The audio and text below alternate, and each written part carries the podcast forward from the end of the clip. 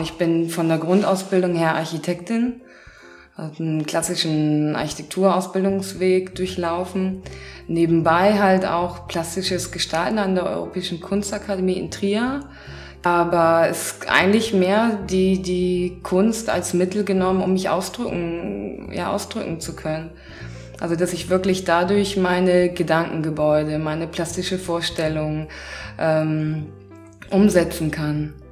Und äh, für mich das halt irgendwie ein Medium geworden ist, wo das in einer größeren Reinheit irgendwie passieren kann, wie in der klassischen Architektur, wo die Architektur natürlich auch eine Funktion bedienen muss. Ähm, ist in der Kunst kann ich mich da ganz frei von machen. Ich glaube, dadurch bin ich mehr in, in die Kunst geraten, ja. Dass es für mich eigentlich so ein Ausdrucksmittel geworden ist, wo ich wo ich dem besser nachgehen kann, was, was so ein inneres Bedürfnis ist.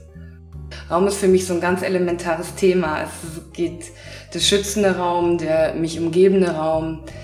Ähm, es, es kann was sehr Befreiendes sein, ähm, genügend Raum zu haben. Wenn jemand aber auch in meinen Umraum eintritt, kann es was Bedrohliches äh, geben.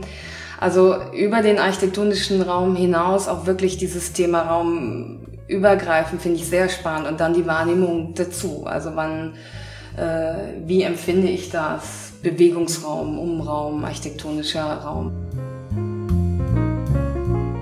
Ich komme aus einer Handwerkerfamilie. Ich bin mit diesen wunderschönen Materialien umgeben gewesen. Mein Vater hatte eine eigene Firma und dieses Lager war voller Kupferrohre und Siphonstücke und Schrauben und Nägel und eine Metallabkantbank und das war das war wie eine Schatzkammer, schon damals das zu untersuchen. Und ich glaube, das, das transformiere ich jetzt immer noch so ein bisschen in meinem Tun. Also ich glaube, man bedient sich einfach dem, dem Repertoire, was man an Handwerkszeug, wie auch an Gedanken, an Einflüssen irgendwie sammelt über seine Zeit durch die verschiedenen Begegnungen und Stationen.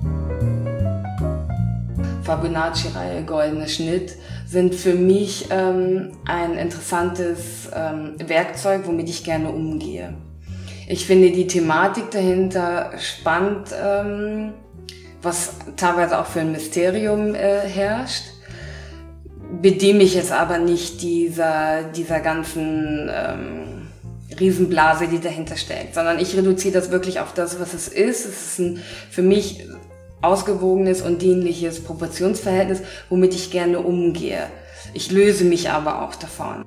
Bei Approximate fand ich es einfach spannend, das mal komplett durchzuspielen, äh, zu untersuchen, wie kann ich das durchhalten in, in drei Dimensionen, ähm, ohne dass eine Starrheit entsteht, ähm, dass, es, äh, dass ich mich einer Dynamik äh, bedienen kann, dass ich die Idee äh, im Konzept des Annäherns, Aufweiten und der Verengung ähm, damit unterstützen kann.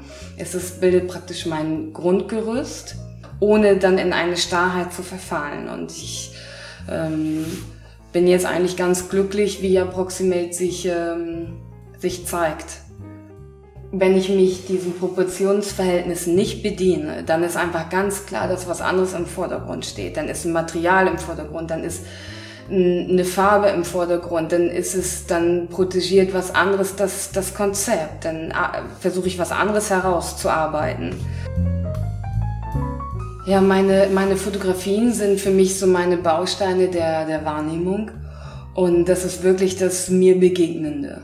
Ich versuche damit, einen Sinneseindruck meiner herauszuarbeiten. Ich muss dran schrauben und drehen und, und um, um zu versuchen, das einzufangen. Aber es gelingt mir natürlich nie, weil das ist, das ist, Wahrnehmung ist, ist, ist etwas Emotionales, es ist ein Moment, ähm, zeitlich nicht, nicht fassbar, dadurch auch bildlich sicherlich nicht fassbar, aber es ist halt eben diese Annäherung daran und dieser, dieser große Versuch meiner, diese Bausteine der Wahrnehmung in der Form zu kommunizieren, ja. In den Gedankengebäuden versuche ich natürlich ähm, mein, meine Wahrnehmung noch anders greifbar zu machen, meinen mein Standpunkt zu vermitteln und ähm, Gedankengebäude, weil ich wirklich versuche aufzubauen oder zu bauen und durch verschiedene Räume die Leser zu, zu führen, also mitzunehmen durch, durch mein Gedankengebäude und, und, und versuchen verschiedene Perspektiven irgendwie aufzuzeigen von, von dem, wie ich über eine Sache denke, ja.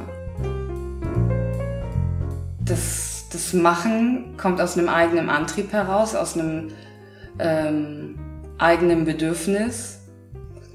Und das, das Zeigen kommt aus dem Bedürfnis des, des Lernen heraus vielleicht noch.